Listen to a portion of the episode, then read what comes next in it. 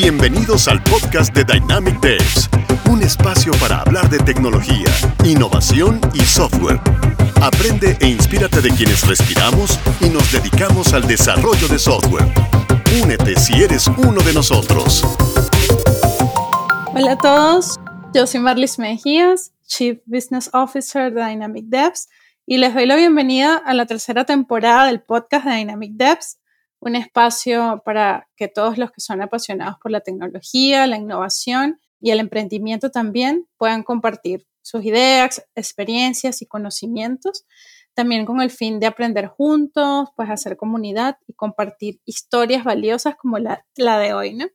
En este episodio me acompaña Hanan Kanust, el CEO de Keylog, una plataforma que se encarga de digitalizar todo lo que es la cadena de suministros y permitir pues a sus usuarios, a sus clientes, tener el control total del movimiento internacional de carga, facilitando pues de, alguna manera todo lo que son las operaciones de logística que por mucho tiempo pues han estado orientadas a, procesos manuales y bastante complejos. ¿no? Es una startup que está dando mucho de qué hablar en Latinoamérica y Hanan, pues referente de esta Logtech Company, está aquí con nosotros hoy. Bienvenido, Hanan, ¿cómo estás? Gracias por acompañarnos.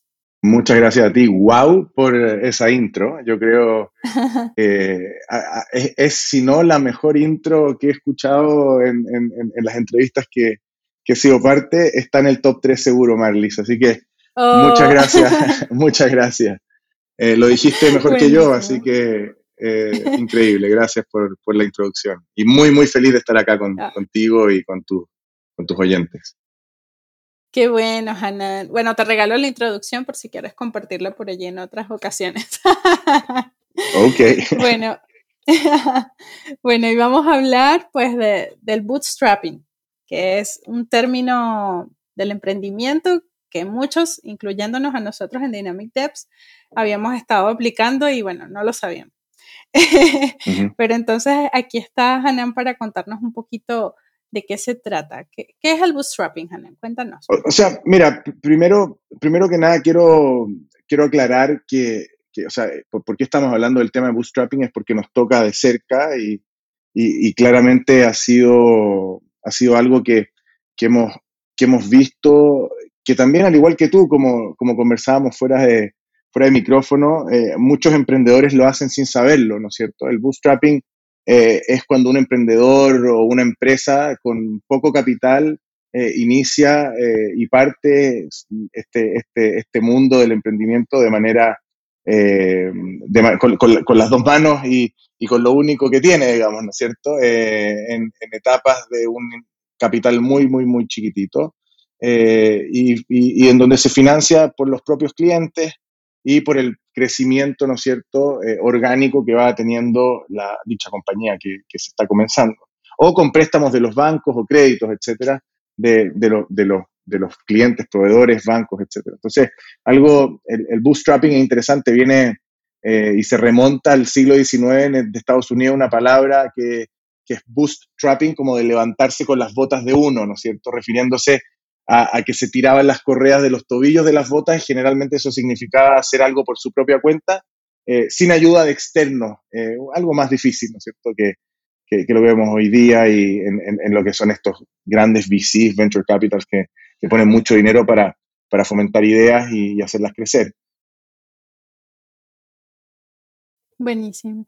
Y allí me surge eh, una duda, ¿no? Porque también hemos visto pues en el mundo del emprendimiento, pues que las empresas eh, usualmente buscan este tipo de inversión externa eh, que tú mencionas, ¿no? Para poder seguir adelante.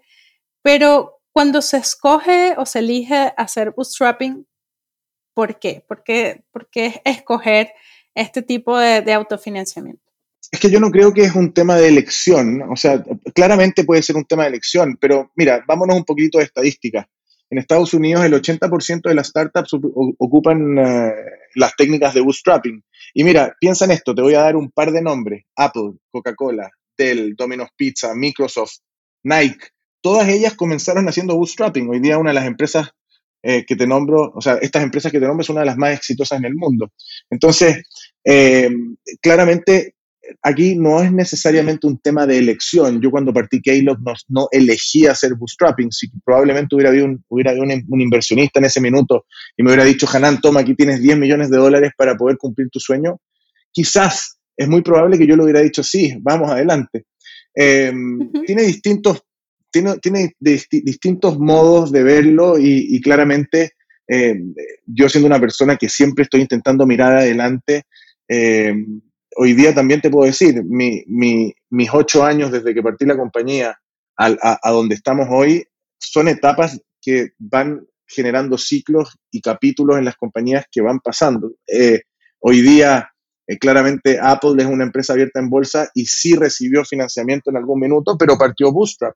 Entonces, eso eh, genera y te dice también que las compañías tienen capítulos y, las, y los capítulos tienen que ir adecuados a tres puntos principales a mí, a mí, a mí, a mi ojo de ver, ¿no es cierto? ¿Qué tan, qué tan maduro está el negocio y la idea? Eh, el talento que está dentro de, esta compañía que está partiendo es un talento eh, acabado, por decirlo así, con una experiencia importante que, puede generar retornos rápidos. Y, tercero, ¿cómo te están comprando la idea? O sea, el, dinero que está entrando a la compañía por los clientes de manera orgánica eh, está siendo eh, está siendo suficiente para poder reinvertirlo y generar más de eso mismo. Em, con esos tres puntos claros y de repente de alguna u otra manera eh, en línea con la visión de obviamente los founders, uno podría continuar como nosotros los ocho años que llevamos eh, haciendo bootstrapping para llegar a una etapa en donde siempre uno se va planteando las cosas y diciendo, bueno, este es el momento para escalar, este es el momento para tener mayor eh, talento, talento nuevo, talento con nuevas ideas, etcétera. Este es el momento para crecer más rápido o, o, este es el momento para tener más clientes y, y, y, no, y no, necesariamente quizás seguir reinvirtiendo y poder ya eh, repartir quizás utilidades de las compañías. Entonces, esos tres puntos son súper importantes para poner en la mesa y tener noción, ¿no es cierto?, de que el bootstrapping eh, es algo que parte no necesariamente como una idea a completar, sino como parte normal del crecimiento de una compañía. Y como te dije, las estadísticas son increíbles. El 85% de las startups en Estados Unidos parte con la modalidad de bootstrapping.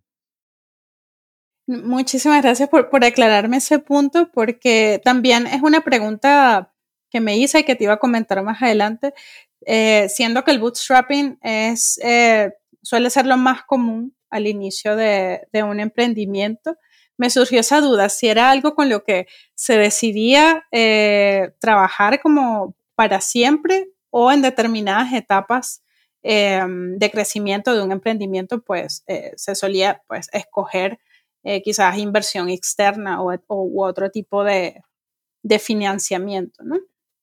Y la, pregunta me surgió básicamente porque en estos días, también viendo un video de, de Seth Godin, él comentaba que pues a veces muchas empresas escogen el bootstrapping eh, como para mantener la autonomía de su visión del producto, ¿no? Eso me llamó la atención. Entonces, este, por eso te preguntaba para, saber si de alguna manera esto también había sido parte de, que lo, estuviesen haciendo, ¿no? Mira, es, una súper buena pregunta. Eh, eh, lo, lo, que, lo del libro de Seth Godin es, fantástico, ¿no es cierto? De que esta mentalidad de hacer más con menos, de, de, de, impulsar la, de impulsar la innovación con recursos limitados, o sea, todo eso claramente, eh, al final del día, cuando uno piensa, si uno tiene abundancia, eh, la abundancia por lo general te lleva a estar en momentos cómodos y en la, y en la comodidad, a la manera de ver, eh, de, nuestra empresa y, principalmente de cómo yo he intentado impulsarlo, eh, uno se muere. Entonces, eh, tiene que estar buscando constantemente la incomodidad para poder generar, como decía también lo de Seth Godin, con menos, hacer, hacer más con menos, ¿no es cierto? la innovación no tiene que limitarse a los estados de creación de las empresas, sino que tienen que estar vertebrados en un, en un ADN de la compañía para convertirse en un startup permanente. El, el startup permanente tiene que ser algo que tiene que ir con agilidad, con una cultura que no se puede romper con, eh, con un par de talentos más, un par de talentos menos, o con un crecimiento más, un crecimiento menos. Eso, eso es una temática súper importante. Y como dice Seth Godin, ¿no es cierto? Él dice, nunca subestimes el poder de tu marca. Ahora, una marca implica consistencia implica confianza, implica que los patrones se tienen que repetir, como te decía antes, cuando es chiquitita, cuando es grande, cuando es mediana, y que la gente que está al servicio de esa marca eh, lo tenga de manera sustancial a lo largo del tiempo. Entonces, eh, esto tiene que estar en el ADN de las personas y eso, de nuevo, el bootstrapping como tal, si nosotros lo tiramos al frío, es dinero. Pero eso no es solo eso. El bootstrapping, y es lo que yo te decía, es cultura. El bootstrapping es talento. El bootstrapping es entender que yo puedo hacer más con menos y que eso se genera en una cultura que tiene que vivirlo, que tiene que, tiene que caminar esas piedras y tiene que caerse y tiene que quebrarse los tobillos para volver a caminar de vuelta. Eso, eso es parte de un aprendizaje que no es fácil y que claramente hoy en día, en, la cultura de la inmediatez, es mucho más fácil tener 10 millones de dólares y hacerlo. Eh, y, en la cultura de la inmediatez es mucho más fácil eh, también eh, buscar un talento y tenerlo. Pero claramente cuando las cosas de alguna u otra manera se hacen un poco más complejas, eh, un poco más meritocráticas, genera otros caminos que pueden ayudar a que las cosas, como decía, ¿no es cierto?, Seth Godin, sean más sostenibles en el tiempo y, que, y que ese arte de hacer más con menos tome no solamente lo que es un producto, sino que también una cultura. Por supuesto, y, yo creo que también una mentalidad eh, que se oriente a la innovación, ¿no? Porque creo que eso que mencionas de buscar eh, esa incomodidad para poder crecer tiene mucho que ver también con la mentalidad de innovar constantemente, ¿no? Total. Y otra cosa que, mencionabas acerca del talento y como el equipo que, conforma una startup, em, seguramente eh, te sucedió, ¿no? Pues en nuestro caso, nosotros desde el 2016 que llevamos de fundados, eh, la mayor parte del trabajo, ahora estamos creciendo más, ¿no? Ya somos 24 personas, pero en los inicios eh, teníamos que acudir a esto de, sweat equity, en el sentido de que el board pues se encarga de, hacer como la mayoría de, las cosas que mantienen el negocio andando, ¿no? Y creo que, mm. que, eso es muy importante también contar con, con esta directiva, que eh, estos socios que de alguna manera estén en sintonía ¿no? con, con, esa mentalidad de, de todoterreno, ¿no? De, bueno, eh, yo sé un poco de esto, voy a aprender más y, y, lo voy a hacer, este, tú te puedes encargar de estas dos cosas. Eh, entonces, creo que eso también es importante y me gustaría conocer cómo fue esa experiencia para ti. La verdad es que ese sweat equity, por decirlo así, eh, yo creo que nosotros lo estamos viviendo aún. Eh, al final del día son promesas de una visión que acompaña a un equipo completo que se van cumpliendo en etapas y, esa promesa al final es, son dos las que hemos nosotros tenido. Eh, queremos ser mejores personas, queremos, y yo siempre le digo al equipo, queremos, queremos, parte de nuestro propósito es ser la mejor versión de nosotros mismos estemos haciendo muffins o estemos moviendo contenedores, a mí me da exactamente lo mismo. Encontramos, lo quiero, lo quiero hacer con, la gente con la cual está al lado mío hoy. Entonces, ese sweat equity va de la mano y, muy cercano a lo, que, a, lo que, a lo que es la visión, a lo que es el sueño, y en base a una promesa que se va cumpliendo día a día. Eh, eso es súper importante porque las visiones, los sueños, si no tienen cables a tierra, si no tienen realidades que se van cumpliendo, al final pierden esta credibilidad que al fin y al cabo es lo que sostiene las instituciones, es lo que sostiene a las personas. Si no tenemos credibilidad de lo que yo te estoy diciendo y ese, y ese famoso eh, walk, walk the talk, ¿no es cierto? Eh, no, llega a cabo, uno pierde su credibilidad como líder y, como contribuyente al, a, ese, a ese estado en donde se encuentran las cosas claramente no, se, no, no, no, hay long term. Entonces, nosotros partimos con este bootstrap y, duró lo que duró porque créeme, tuvimos gente que quiso poner dinero en la compañía. Y, volviendo a ese, a ese, a, ese, sweat equity, ese sweat equity lo tenemos todos aquí hoy día. Eh, y, tiene, y tiene cosas increíbles y tiene cosas también que son, eh, que son desafíos, porque claramente el que estemos los mismos por tanto tiempo también hace que estemos todo el tiempo desafiando ese status quo y al final desafiarlo por tanto tiempo sin tener eh, eh, e, e, ese, ese push de ideas nuevas es complicado. Entonces hay que estar trayendo esas ideas nuevas, hay que estar, y, ese, y hay que estar buscando ese sweat, ese equity, ¿no es cierto?, que quiera, eh, que quiera sudarlo, ¿no es cierto?, contigo em, en, en, nuevas etapas. Y, eso es estar constantemente reinventándose y contando esta visión y contando este sueño de manera, de manera constante y con, y con todos los alicientes de, de, del día a día que van pasando. Entonces, mira, yo te voy a dar un ejemplo súper súper concreto de esto. Conversando con mentores, ¿no es cierto?, que siempre, siempre tuve y que, y que siempre estuvieron cerca y que siempre busqué, ellos me decían, tú tienes que traer un talento nuevo a una industria que tiene talento increíble, pero es el talento que ha estado en los últimos 20, 30 años en el mismo lugar. Y claramente para tener estas nuevas ideas hay que buscar talentos nuevos que hay que apretarlos a buscar, a ver algo desde cero. Es parte de la naturalidad de generar cosas nuevas, ¿no es cierto? Eh, ver algo desde un ángulo en donde, en donde quizás todo el mundo lo está viendo de manera constante, pero no ve eh, los matices que tiene eh, las posibilidades de ese, de ese, nuevo ángulo, exactamente como te lo estoy diciendo. Entonces, ¿cuál fue la, la, clave de eso? Traer, traer talento nuevo. Entonces, ¿qué fue lo que yo fui haciendo? Yo dije, ¿sabes qué? Voy a empezar a intentar salir en radios, empezar a hablar en la prensa, voy a ir a universidades a dar charlas. Y, y, fue muy complejo al principio porque nunca habíamos dado una charla, nunca habíamos salido en la radio, nunca habíamos estado en la prensa. Entonces, eh, ¿qué, y ¿qué credibilidad yo tengo para buscar un talento nuevo? Entonces, ahí yo estoy, yo estoy vendiendo un sueño, ahí yo estoy vendiendo una promesa. Lo interesante es que ese sueño y esa promesa de decir, mira, tú vas a ser parte de esto, vas a crecer en conocimientos, vas a crecer de manera profesional, vas a tener oportunidades para ser un mejor individuo y vas a estar con un grupo humano que es impresionante. En ese minuto quizás éramos 15 personas. Se une el número 16 y ve que la realidad es, ¿no es cierto? Entonces, hay un periodo de tiempo en donde es necesario cultivar, ¿no es cierto?, ese número 16 para que ese número 16 sea el ejemplo para el 17. Y así, hoy día somos más de 130 personas y el 70% ha entrado de la manera como la, como la, como la que te mencioné, eh, con, sin saber de nada del negocio y con una promesa y un sueño en donde íbamos a enseñar. Hoy día es mucho más fácil. Y aquí es donde hago este punchline de, de, de, de, que esta promesa y esta visión no se pueden conformar si es que no hay alguien que la cuente.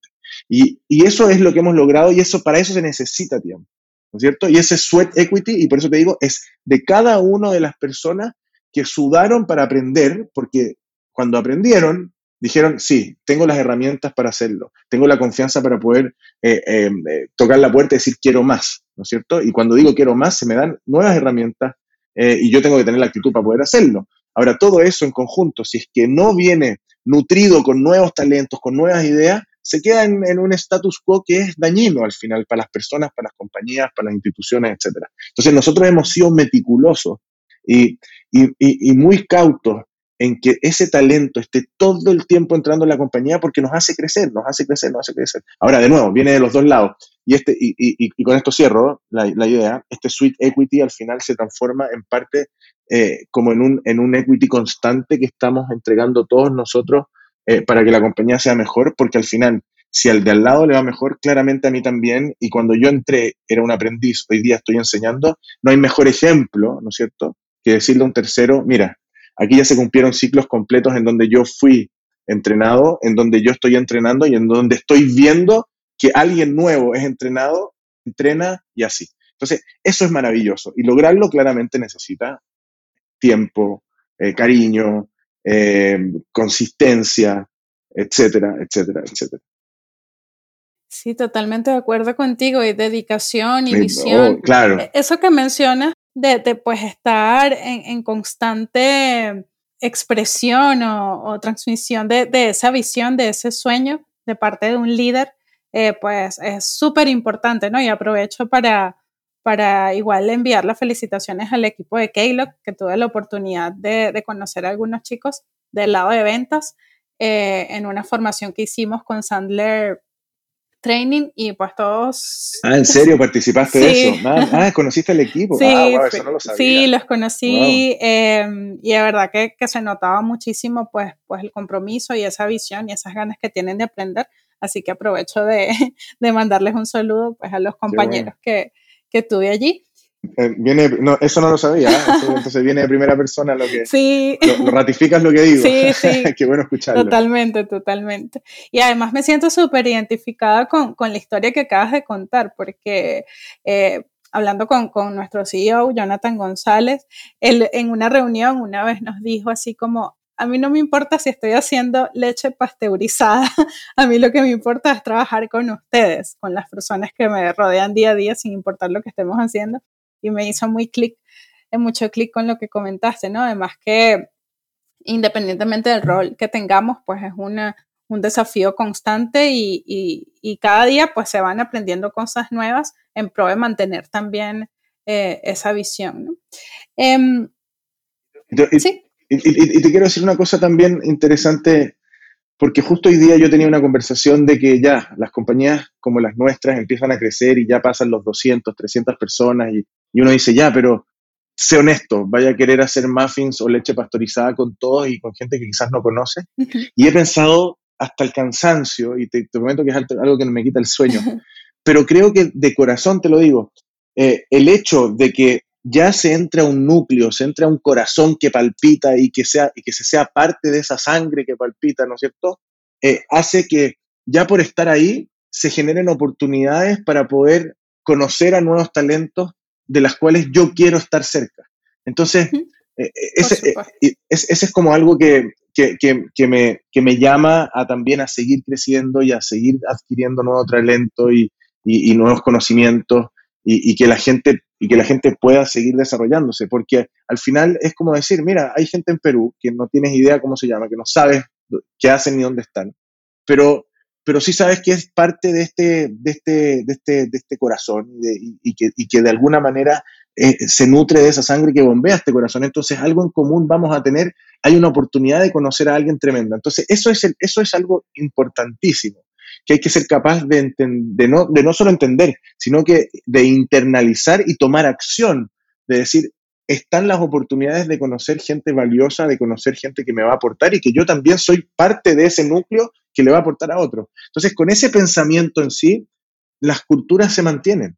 Eh, de lo que es algo muy complicado y que, como te decía, me, me, quita el sueño y, y, lo estoy pensando todo el tiempo ¿cómo vamos a hacer cuando seamos mil personas de que esto se mantenga? Sí, bueno, me alegra que hayas traído este tema al podcast, porque imagínate, nosotros con 24 personas ya nos está preocupando y a veces es como, wow, ¿cómo mantener el, control y esa cercanía eh, que teníamos cuando éramos cinco, cuando éramos seis, ¿sabes? Mm. Eh, es algo que, también tenemos en mente. Eh, pero finalmente es, motivador, ¿no? De alguna manera pensar que eh, en, dentro de la empresa, todo el equipo que la conforma, es tan fuerte eh, esa energía que bombea ese corazón que finalmente se va a ir eh, traspasando, ¿no? De, una persona a, mm. otra. Entonces, eso es como lo que de alguna manera nos, mantiene tranquilas, ¿no? Así que, gracias por traer esa reflexión.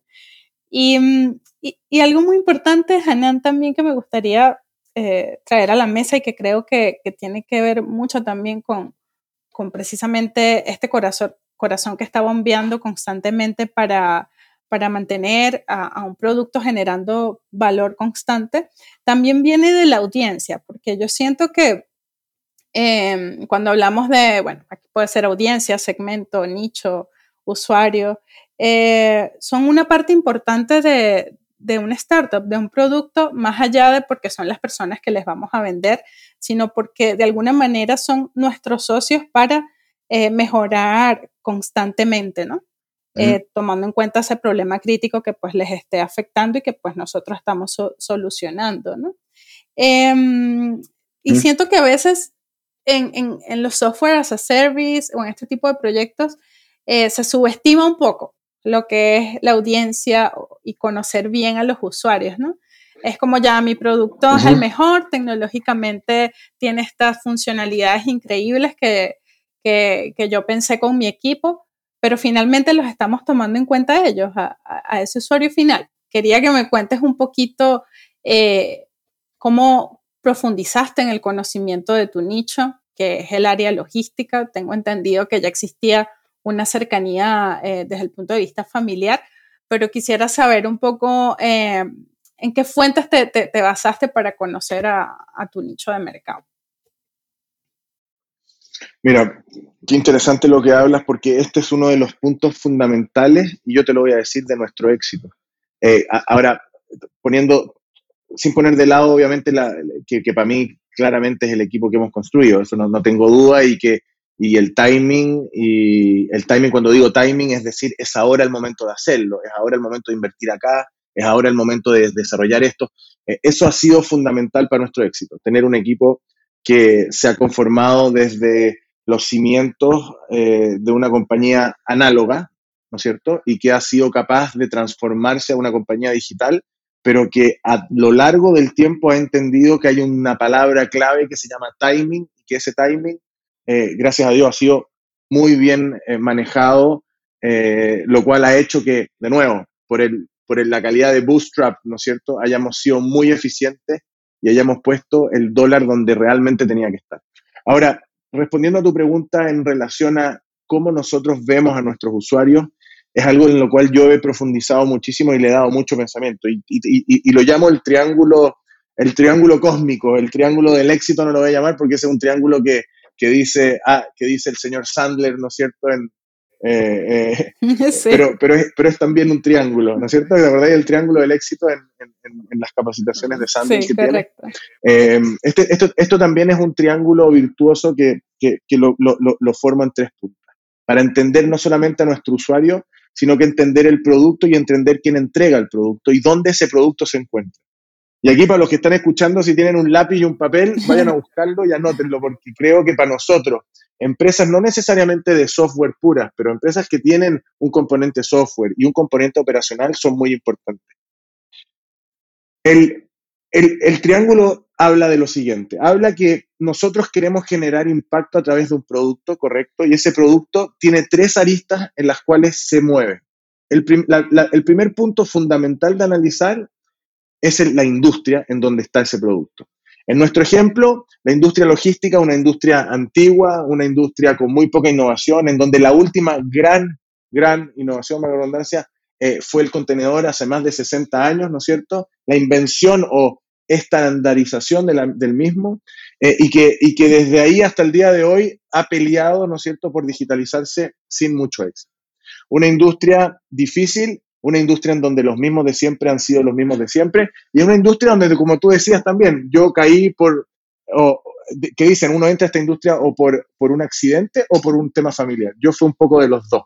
Eh, no, no, no, voy a ahondar en eso, solo te lo puedo contar en otra historia, pero, pero la industria, la industria es lo que está arriba de este triángulo en donde tenemos que analizar muy bien cómo vamos a lanzar este producto a esta industria. En nuestro caso, de nuevo, una industria análoga, difícil, que hace ocho años atrás claramente no tenía muchas ganas de digitalizarse. Después, en la otra punta del triángulo, se encuentra eh, los clientes.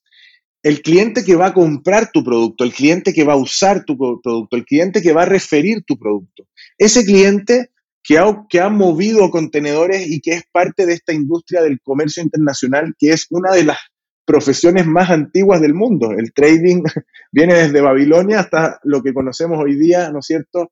De eh, la importación eh, y del cross-border del e-commerce a dos clics, ¿no es cierto? Eh, eso hoy, ¿no es cierto? siendo uno de, los, de, las profesiones más antiguas del mundo, el trading, es algo que es muy complejo de digitalizar y de y entregarle un producto diferenciador a lo que la persona, el cliente, de nuevo, muy importante entender, está acostumbrado. Entonces tú tienes que entender, de nuevo, como entendí a cuál industria me estoy metiendo, con qué tipo de cliente me estoy metiendo. ¿Ok? Porque no saco nada de tener una plataforma fantástica si este cliente que hace 50 años importa de la misma manera, no tiene la capacidad, ¿no es cierto?, de entenderlo, de apreciarlo y de, y de darle valor para que esto agregue valor a su compañía. Claro. ¿Ok? No sé si se entiende. Sí, Y el tercer punto, y no menor, y aquí obviamente siempre tenemos que estar pensando en los equipos que generan este producto y que digitalizan o que, o que arman, ¿no cierto?, el producto.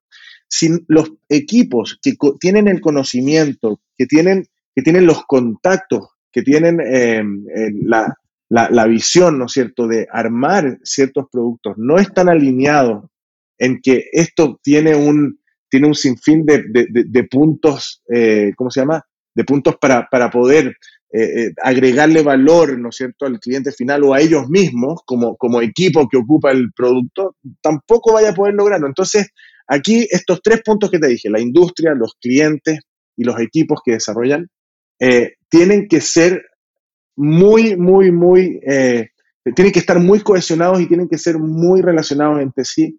Y si es que esto, este producto que tú estás generando no habla con la industria, no habla con el cliente, o no habla con, los equipos o los equipos no le pueden hablar, es muy complicado generar un punto exitoso. Entonces, aquí se tiene que generar esta simetría entre estos tres pilares del triángulo para poder generar algo exitoso y que el cliente lo ocupe y que la industria lo acepte y que los equipos sean capaces de ir desarrollando más y mejor y con mayor eficiencia. Entonces, siempre en todas las industrias vamos a ver si es que tiramos los ejemplos en que en uno de estos tres puntos hay algo que está, eh, que está suelto. Y ese es el gran challenge, ese es el gran desafío, ¿no es cierto? Y mientras más dicotómicas sean los, los, tres puntos del producto que tú quieras lanzar, más difícil y más grande va a ser la oportunidad. Piénsalo, piénsalo por ejemplo, en el mundo del, del ride sharing, ¿no es cierto? famoso Uber. Uber tenía a una tecnología, ¿no es? Un, equipo de producto que estaba súper entendido en cómo hacer la digitalización del, del, ride sharing. Lo tenían súper claro. En el modelo era súper fácil de vender, fantástico. Pero por otro lado tenían una industria que era una industria de, de nuevo, cientos de años.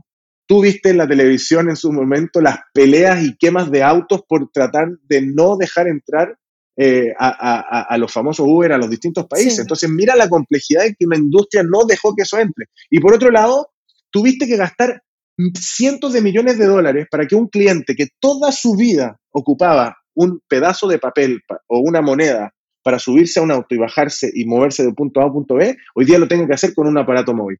O sea, tuviste que gastar y regalar cientos de miles de rides for free, ¿no es cierto?, para que el, para que el cliente lo pueda usar. Entonces, ahí tú ves, ¿no es cierto?, qué tan dicotómicos son estos tres puntos y cómo estos hablan con tu, con tu, con tu producto. Y lo mismo para nosotros en la industria. Yo he pensado y me he desvivido pensando en estos tres puntos. Y de hecho, de hecho, fue en el minuto cuando dije, Eureka, esto es lo que nosotros tenemos y nosotros tenemos una industria, en la industria en la cual nosotros estamos, ya somos conocidos en Latinoamérica, nos conocen como los tipos que queremos digitalizar. La industria obviamente ha cambiado post-COVID y, y, claramente no es lo mismo que cuando estábamos antes, eh, pero, pero aún así tenemos un desafío importante de generar APIs con las navieras, con los centros de distribución, etcétera, etcétera, etcétera, el cual estamos trabajando, pero claramente hay mucho que trabajar. Y después los clientes, y aquí siempre cuento una historia de don Pedro, dueño de una juguetería muy grande, uno de nuestros primeros clientes, que cuando le salgo a mostrar la plataforma por primera vez,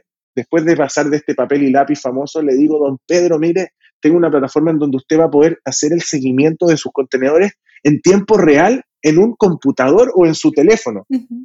Y él mira la plataforma y ve y todo, y me mira y me dice, Hanan, me encanta, se ve muy bonita tu tecnología, pero yo quiero que me siga atendiendo la Claudita.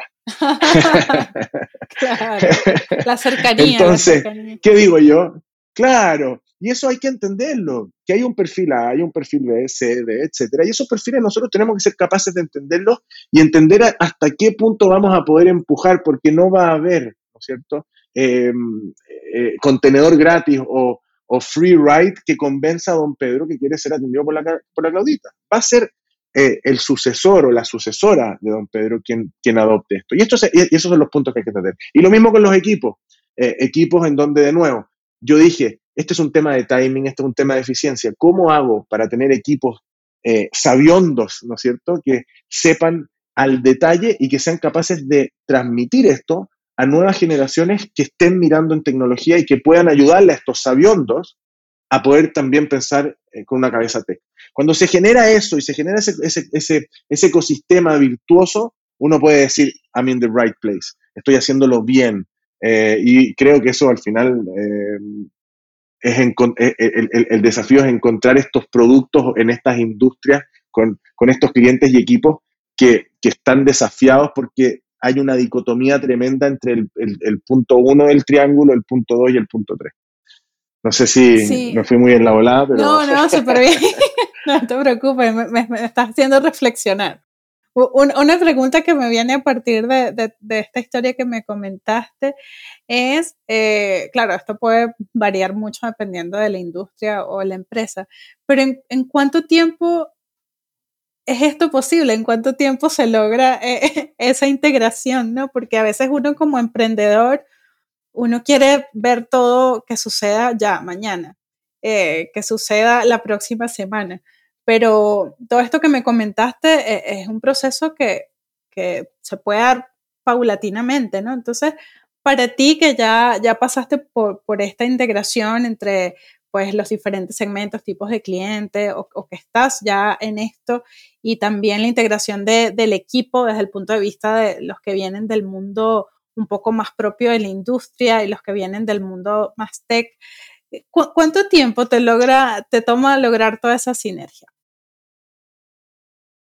Mira, para serte franco, yo no, yo no, yo no, no mido los avances en tiempo y no, y no me gusta hacerlo así porque eso genera un estrés al final que no lleva a ninguna parte. Correcto, a eso me refiero. A mí me gusta medir los avances en, en, en, hechos concretos.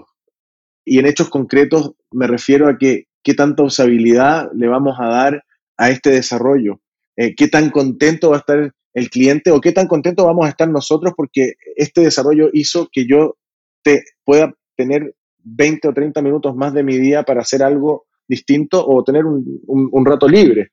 Eh, entonces, eh, hay que ir buscando más que los tiempos, hay que ir buscando cómo estos productos van generando cambios en el quehacer diario de cada uno de nosotros.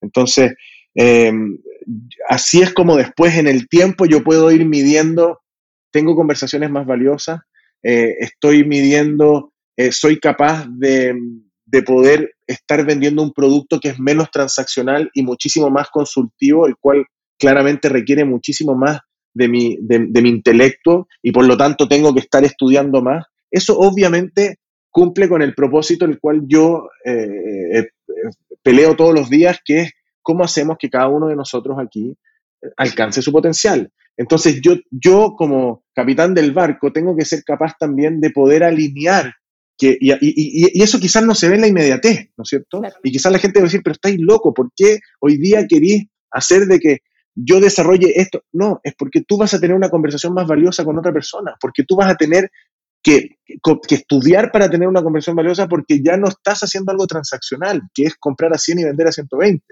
Entonces, eh, de alguna u otra manera, eso es parte de esa visión a largo plazo que cuando uno empieza a mirar atrás dice, mira, ya estoy teniendo conversaciones más valiosas, ya estoy, como te decía antes, ya estoy haciendo eh, eh, de mis relaciones, de mi, de mi quehacer diario, algo que es muchísimo más, menos monótono y que de una u otra manera busca agregar valor a, lo que yo estoy haciendo como ser humano, como profesional y también a lo que está percibiendo eh, el, el, otro lado, mi cliente, etcétera. Entonces, yo creo que esa es la manera de medirlo, eh, y en especial en compañías como las nuestras, en donde eh, claramente hay un propósito muy importante detrás y que, como te decía antes, si estamos haciendo muffins o si estamos haciendo, el, si estamos moviendo contenedores, eh, vamos a buscar de una u otra manera ese core para hacernos esa pregunta.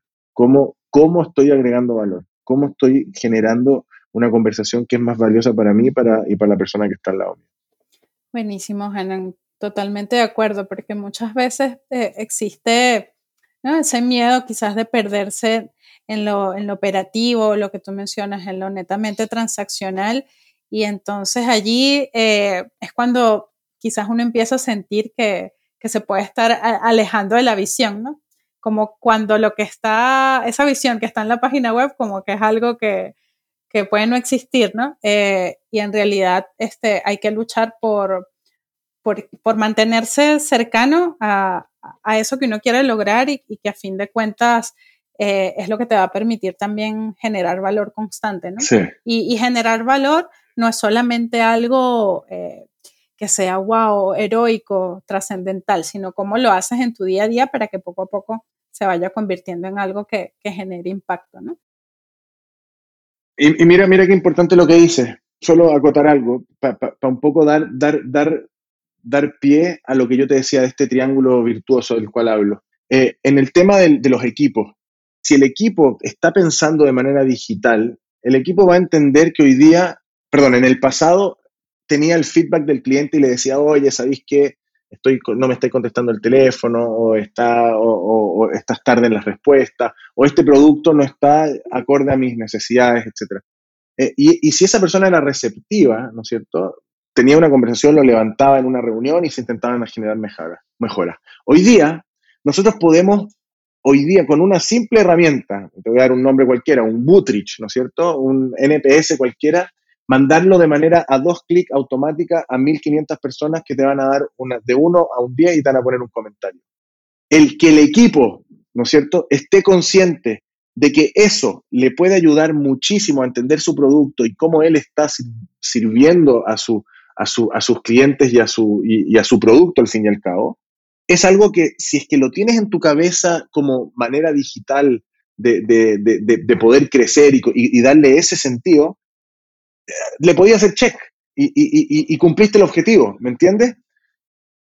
Entonces, eso es súper, súper importante de entender. Ahí, hay un ejemplo perfecto. En, el pasado uno podría decir, oye, me reclamaron tres clientes, no yo a la reunión de gerencia o de líder o como lo queráis llamar, y se intenta hacer. Pero hoy día dice, oye, pero si en verdad tenemos una herramienta, y, hoy día hay muchas compañías que que todavía no tienen esa, esa conciencia, ¿no es cierto? Y eso es lo que hay que lograr, que los equipos tengan esa conciencia digital que, y digitales que ocupen herramientas digitales. Eh, eso, eso es al final lo que, lo que y, que, las ocupen para de nuevo, para lo que decía antes, para que su día a día sea mejor, eh, para, que, para que puedan generar de nuevo mejores relaciones, más, más virtuosas y con más valor. Correcto, totalmente de acuerdo, Hanan. Y y aquí, bueno, pues me viene eh, otra pregunta ya un poco más relacionada a, lo que está haciendo Keylog actualmente, ¿no? Porque has compartido conmigo, pues, gran parte de tu visión y, cómo se hacen las cosas también en Keylog. Eh, ¿En qué están en este momento? O sea, ¿qué, ¿qué, noticias podrías compartir o en qué van a estar los próximos meses? Off the record, me comentaste algunas cosas, pero no quisiera yo mencionarlas acá sin tu permiso, Así que cuéntame lo, que quieras compartir con la audiencia sobre los próximos pasos de Kale. Justo hablamos de, nuevos capítulos. Nosotros claramente hoy día estamos en un capítulo nuevo de la compañía en donde queremos buscar más valor eh, en las personas, que queremos generar instancias en donde las personas puedan crecer y que esas promesas ya se vayan cumpliendo, ¿no es cierto? Eh, parte de esa promesa en algún minuto fue nuevos horizontes. Hoy día abriendo eh, oficinas mientras hablamos, ¿no es cierto? Me voy, ahora estoy, estoy, viajando constantemente, como yo te contaba antes, eh, en donde vamos a tener más oportunidades y esperamos ya tener seis, siete países abiertos eh, a final de año. Hoy día, hoy día tenemos cuatro. E, e, eso es algo que, que, me llena de, orgullo y, y también de, optimismo y, y, le decía al equipo el otro día cuando estaba en México que me siento de nuevo emprendiendo, tocando puerta a puerta, eh, buscando clientes, contratando gente, entrevistando, eh, hablando con abogados, partiendo de cero. Eso te saca de tu, de, de tu sillón y te, y te, y te, vuelve, ¿no es cierto?, a, a, a, esa, a esa, cultura de, empezar de cero que es maravillosa, eh, pero que al mismo tiempo con quizás un, un un, respaldo muchísimo más eh, sólido que, va en compañeros, que va en experiencia, que va quizás también en una cuenta de banco que, no, no hay que estar mirando cada cinco minutos porque se te acaba la plata. Entonces, todas esas cosas hacen que uno vaya creciendo, pero que al mismo tiempo entienda de que hay que tocar el piso con las, no, no con, la, con la suela de los zapatos, sino que con la planta del pie para ver realmente que no se te olvide cómo es la realidad y eso me, maravillo, ¿no es cierto?, de, ir por los países abriéndolos y, conversando con la gente y los clientes, etc. Em, en, eso, en eso estamos ahora y ha sido, ha sido muy, muy, muy interesante. Y obviamente, eh, tú sabes, el, mercado hoy día más que nunca está eh, hambriento de oportunidades. Eh, nosotros estamos en una industria en donde somos los primeros en, desarrollar esto, en, estar en, tecnologías disruptivas y, y claramente eso abre el apetito de muchos fondos de inversión, abre el apetito de muchos eh, de muchas personas que quieren apostar por, por nosotros y, y, esas conversaciones se abren y son interesantes. Y, y, son interesantes por lo que te dije también antes, porque, porque generan espacio para, para, un, para un nuevo desafío, para, para un nuevo capítulo y para nuevas oportunidades para las personas que han eh, hecho ese sweat equity, como decís tú, del día uno y que también están esperando que eh, esas promesas que se van cumpliendo en el camino ya empiecen a verse no solamente para unos pocos, sino que para, para, para, para, muchos más. Y eso, eso son oportunidades. Entonces, en eso también estamos. Y, y, súper conscientes de que, de que queremos aportar y ayudar a un ecosistema de, de, de, de nuevos posibles emprendedores con la posibilidad de, generar esta democratización del trade, del transporte internacional a través de dos clics. Eh, estamos lanzando hoy día, en, una semana más, eh, la primera plataforma en el mundo en donde tú vas a ser capaz de importar un metro cúbico sin hablar con nadie, literalmente, con conexiones directas con las navieras, con conexiones directas con los bancos, eh, conexiones directas con itinerarios, y al igual que comprar un billete de avión, tú vas a ser capaz de poder traer un pallet y empezar tu emprendimiento y eso nos llena también de, de, ilusión de poder ver que vamos a poder aportar a, un, a, un, a un, nuevo emprendedor a, que se forme. Entonces, eh, queremos ser parte de eso. Y por otra parte, también eh, contentísimos de que, eh, no sé, clientes grandes ya y con talla mundial o regional nos están, nos están buscando para, para hacer cosas más interesantes que no solamente son mover contenedores, sino que agregar valor a las cadenas logísticas, eh, a los procesos y que, y que, como digo, ya la logística dejó de ser el patio trasero de las compañías y hoy día eso, gracias al COVID, eh, ha hecho que eh, nosotros ya con la tecnología que hemos ido desarrollando y con la data que hemos ido acumulando podamos ayudar a tomar mejores decisiones a, a, clientes de, de tallas medianas y grandes que hoy día estamos bastante contentos de, de, de, poder, de poder contarlo, ¿no es cierto? Y, y muy, y muy entusiasmados de poder seguir haciéndolo. Excelente, Hanan. Mira, te deseo de verdad muchísimo éxito en todo esto, en todo este sueño que pues, me has contado desde, desde, el inicio del podcast. De verdad que también eh, eh, teniendo la corta cercanía que tuve con, con el equipo, eh, es un compromiso que, que, se nota bastante. Y, y bueno, vamos a estar súper pendientes de, de todas las los avances y todas las noticias geniales que, que están por venir, que estoy segura de que así será. Y bueno, Hanan, ha sido de verdad un honor poder conversar contigo. Me alegra mucho de que esta conversación se haya podido dar y escuchar toda tu experiencia. Sé que tanto el equipo de Dynamic Depths como todas las personas que van a escuchar el podcast van a tener mucho que aprender de, de, toda esta historia y pues también va a seguir generando pues otras conversaciones. Y espero que esta no sea pues la, la, última vez que nos acompañes o la única vez que nos acompañes aquí en el, en, en el podcast de Dynamic Depths porque hay muchas cosas geniales de qué hablar.